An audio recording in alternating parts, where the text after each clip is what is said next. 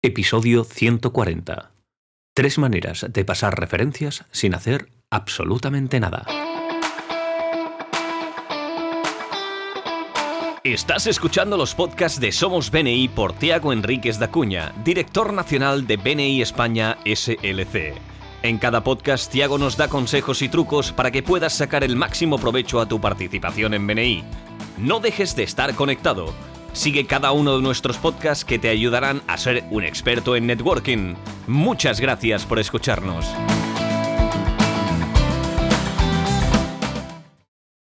Buenos días, Tiago. ¿Cómo estás y dónde te encuentras hoy? Pues muy buenos días, Eric. Estoy aquí en las nuevas oficinas eh, de la Oficina Nacional en San Cugat del Vallés, muy cerca de Barcelona. Y animo a todos los miembros que vengan aquí a, a, a visitarnos y tomamos un café y hacemos un a uno.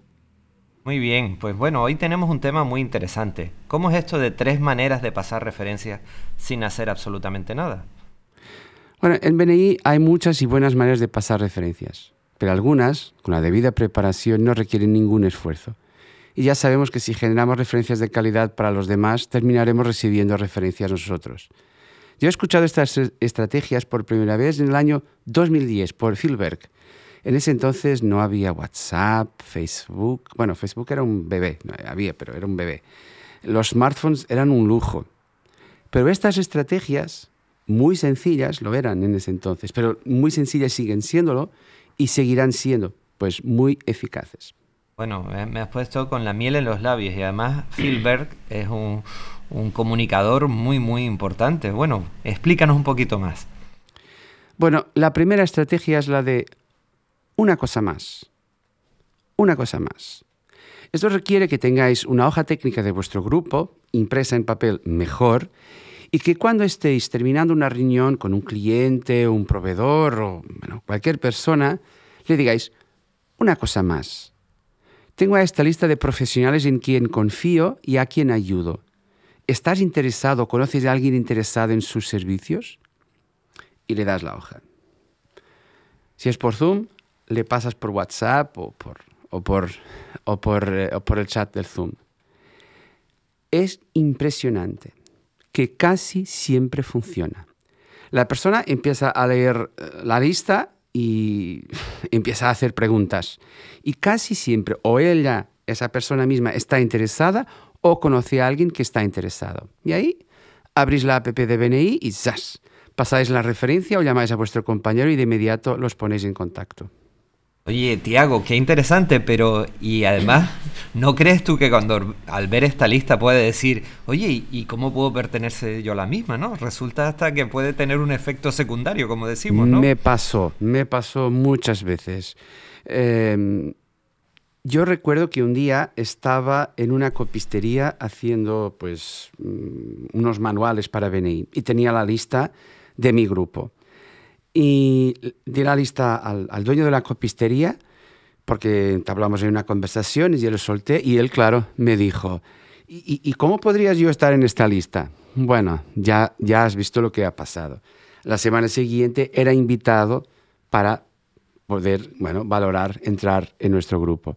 Así que es muy fácil con esta lista generar referencias y a veces generar invitados. Qué bueno. Bueno, y vamos a ver cuál es esta segunda estrategia, porque ya si la primera nos ha dejado con la boca abierta, ¿cuál es la segunda estrategia?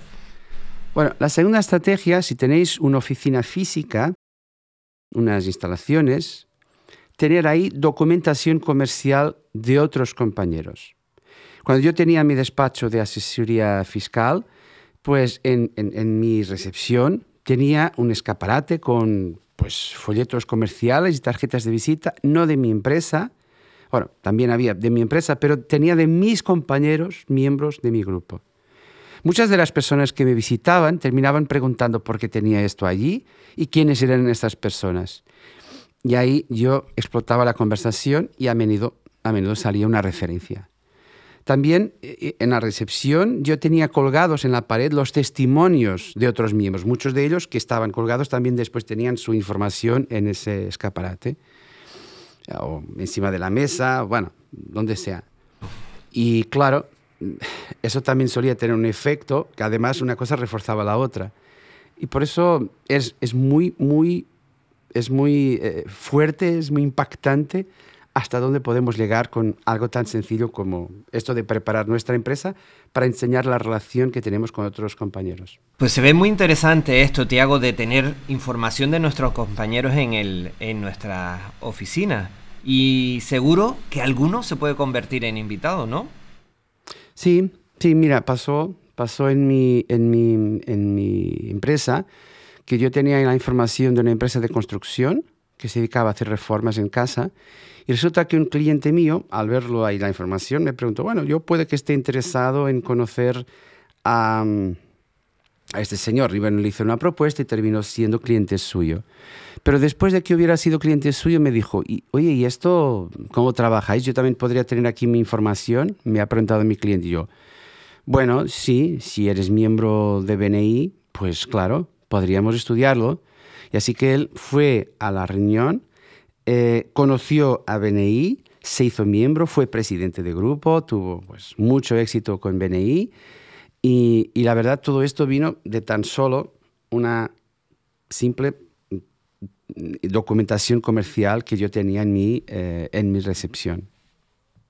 Qué, poderoso, Tiago, porque da como ese sentimiento de pertenencia ¿no? a algo exclusivo. Bueno, sigamos adelante. ¿Cuál es la estrategia 3 y sorpréndenos otra vez? Bueno, la estrategia 3 es poner en la firma de vuestro email recomiendo a este profesional de confianza y después un enlace para su página web. Así que imagina yo, eh, pues me fío mucho de alguien y pongo por debajo de mi firma de email, ¿no? Recomiendo a este profesional de confianza, Andrés Sosa, me estoy inventando un nombre, con un enlace para su página web o para su página de BNI. Bueno, lo fuerte a cada, es que a cada persona a quien estamos enviando un email, estoy generando una curiosidad sobre quién es esta persona, cómo les puede ayudar ella o a otras personas de su entorno.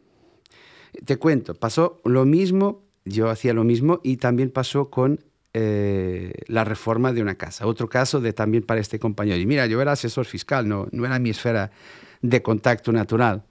Pero envié este correo y claro, y fue una persona de, mi entorno de amigos, familiar, que estaba interesada en, eh, pues, en, hacer una reforma, una, una pequeña reforma, pero una, sin embargo una reforma, y dijo, ¿y, ¿y, esto que está en tu email qué es? Yo le dije, ah, son, nosotros trabajamos un grupo en que nos ayudamos a buscar negocios y las personas que tienen confianza una con otras, pues ponemos aquí esta información.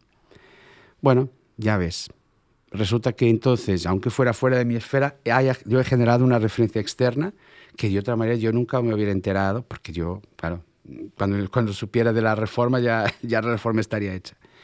Es muy, muy fuerte esto de recomiendo a este profesional de confianza un enlace. Además, podéis hacer intercambio. Yo pongo el, de, el tuyo, tú pones el mío, y entonces nos estamos ayudando y nutriendo pues, mutuamente en la posible generación de referencias. Qué bueno, Tiago. Se me ocurren muchas formas de utilizar esta segunda, esta tercera estrategia, perdón, porque mira, hago un uno a uno esta semana y eh, acuerdo con mi compañero que él pone esta recomendación en su mail y yo pongo la mía, con lo cual podremos generar y reforzar ese uno a uno. Pero es que también se me ocurre otra nueva idea que sería cada semana están los ponentes especiales. Si, mi, si el ponente especial ha hecho una gran presentación y ha ganado mi confianza con sus testimonios y el desarrollo, pues también podría ponerlo en la firma del email y haríamos caso a nuestro presidente que dice, oh, ahora que sabemos más de nuestros ponentes especiales, intentemos traerle una referencia calificada. Qué gran idea, Tiago. Bueno, ¿algo para terminar que nos quieras añadir? No es esto. Hay una frase que se suele escuchar mucho en BNI, que es esta de fallar la preparación es prepararse para fallar es de eh, Benjamin Franklin, uno de los fundadores de Estados Unidos. Fallar la preparación es prepararse para fallar. Y yo creo que aquí también es lo mismo. Además de las formas tradicionales de generar referencias, hay también estas formas que aún no tan tradicionales, aunque lleven muchos años, son muy poderosas y que se añaden a las otras. Por eso animo a todos los miembros a que no fallen la preparación, para que no se preparen para fallar, hagan una de estas tres estrategias, estaréis ayudando a los demás, os convertiréis en un Master Connector y eso os hará crecer vuestro negocio con mucho menos esfuerzo. Muchas gracias, Tiago, como siempre, y recordemos estas tres maneras de pasar referencias sin hacer absolutamente nada. Es decir, una cosa más, tener información de nuestros compañeros en nuestro despacho, y la tercera, poner una nota en nuestro email. Muchas gracias, Tiago, y hasta el próximo podcast. Gracias. Muchas gracias por escucharnos. Este podcast está apoyado por la Fundación de BNI. Para más información, puedes visitar la web de la Fundación BNI en www.bnifoundation.es. Escucha nuestros podcasts donde compartiremos experiencias, anécdotas y herramientas que te permitirán generar negocio para tu empresa.